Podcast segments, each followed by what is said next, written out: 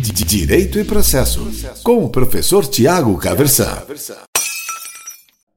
Hoje eu quero conversar com você sobre as ideias de Estado de Direito e de barbárie. Porque em alguns momentos da nossa história nós nos sentimos tentados à barbárie, à lei do mais forte, ao quem pode mais chora menos, ao vamos fazer o que é certo e tudo mais. Como se isso fosse compatível com a ideia do Estado de Direito. E por outro lado, a gente vê quem defende o Estado de Direito como se fosse uma absoluta necessidade, como se fosse algo natural e inerente ao ser humano e tudo mais. E isso tudo, pelo que me parece, pelo menos, é fruto aí de uma série de confusões. O Estado de Direito, na realidade, ele é uma criação humana, ele é um produto da cultura e assim ele é uma escolha possível entre outros cenários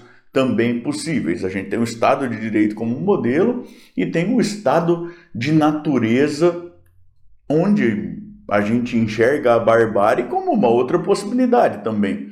O Estado de Direito, repito, não é, portanto, uma necessidade, não é um dado da natureza. Ele acaba sendo uma, uma escolha coletiva. Mas ele implica algumas limitações. Então, veja, tudo na vida tem vantagens e desvantagens. Para qualquer coisa que você pensar na vida. O exemplo que é o mais recorrente é seu estado civil. Ser solteiro tem lá suas vantagens e tem também as suas desvantagens. Ser casado tem as suas vantagens, também tem lá as suas limitações, as suas eventuais desvantagens. E a, as pessoas em geral elas são livres para escolher se enquadrar em uma ou em outra situação. O que não dá é para a gente querer viver só como que tem de vantagem de situações que são lá incompatíveis entre si. Quem escolhe ser casado deixa no mesmo momento em que se se formaliza aí o casamento, deixa de ser solteiro. No momento em que se configura uma entidade familiar, uma união estável, por exemplo, deixa de existir a figura do solteiro. É, e isso vale para tudo na vida, né? Por exemplo, eu posso advogar sozinho. E isso tem lá suas vantagens e desvantagens. Vantagens nada desprezíveis, desvantagens também que precisam ser consideradas. Eu posso decidir advogar com um grupo de profissionais que atuem em conjunto comigo, que é o meu caso, por exemplo. E isso tem vantagens inegáveis e também implica aí uma série de limitações que eu preciso levar em conta. Repito, o que não dá é para a gente ter apenas as vantagens do, de dois modelos que são excludentes entre si. E isso vale também para o Estado de Direito e para a barbárie. Veja, o Estado de Direito ele tem uma série de vantagens, uma série de vantagens que decorre exatamente que decorre, que decorre essa série exatamente do fato de que o Estado de Direito implica uma série de limitações institucionais. O Estado de Direito é marcado por instituições e as instituições limitam a vontade das pessoas. Elas, na realidade, distinguem o que é vontade institucionalmente possível daquilo que é arbítrio e que aí é próprio de um estado de barbárie. Veja que o estado de barbárie tem também lá as suas vantagens. Você pode fazer o que você bem entender, da forma que você bem entender, desde que você consiga fazer isso, porque manda quem pode mais. É a lei do mais forte sem limites institucionais. Veja, isso tem uma série, é um contexto com uma série aí de vantagens nada desprezíveis, mas há uma série de desvantagens também, de insegurança e também de você não saber se você estará no grupo dos mais fortes, em que tipo de situação, porque você é mais forte para algumas coisas, menos forte para outras coisas.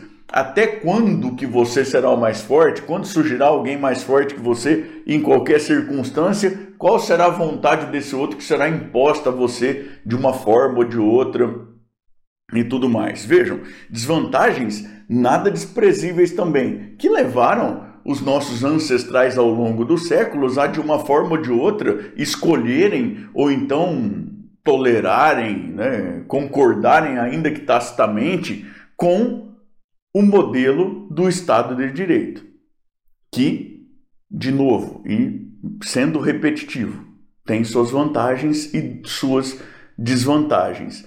O Estado de Direito talvez não valha para nada, para absolutamente nada, se ele não servir como limitação à nossa vontade, vontade de cada um de nós, de fazer o que nos parece que é simplesmente mais certo, contra os limites institucionais. Isso é uma ideia importante. Eu quero que você pense depois sobre isso. Se o direito não serve como limite à minha própria vontade, mesmo quando eu for maioria, mesmo quando eu estiver em grupo, de fazer limitação à minha vontade, de fazer aquilo que me parece mais certo, para que que serve o direito então?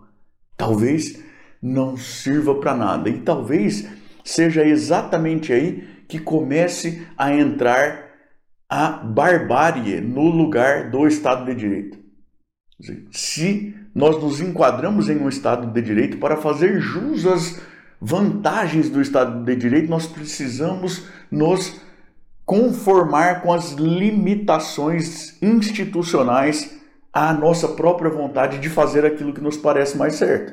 Existe um caminho institucional para mudar as coisas no Estado de Direito. A gente vai mudar lá no, legislativo, dentro daquilo que é institucionalmente possível, o que se pode, o que não se pode legitimamente fazer.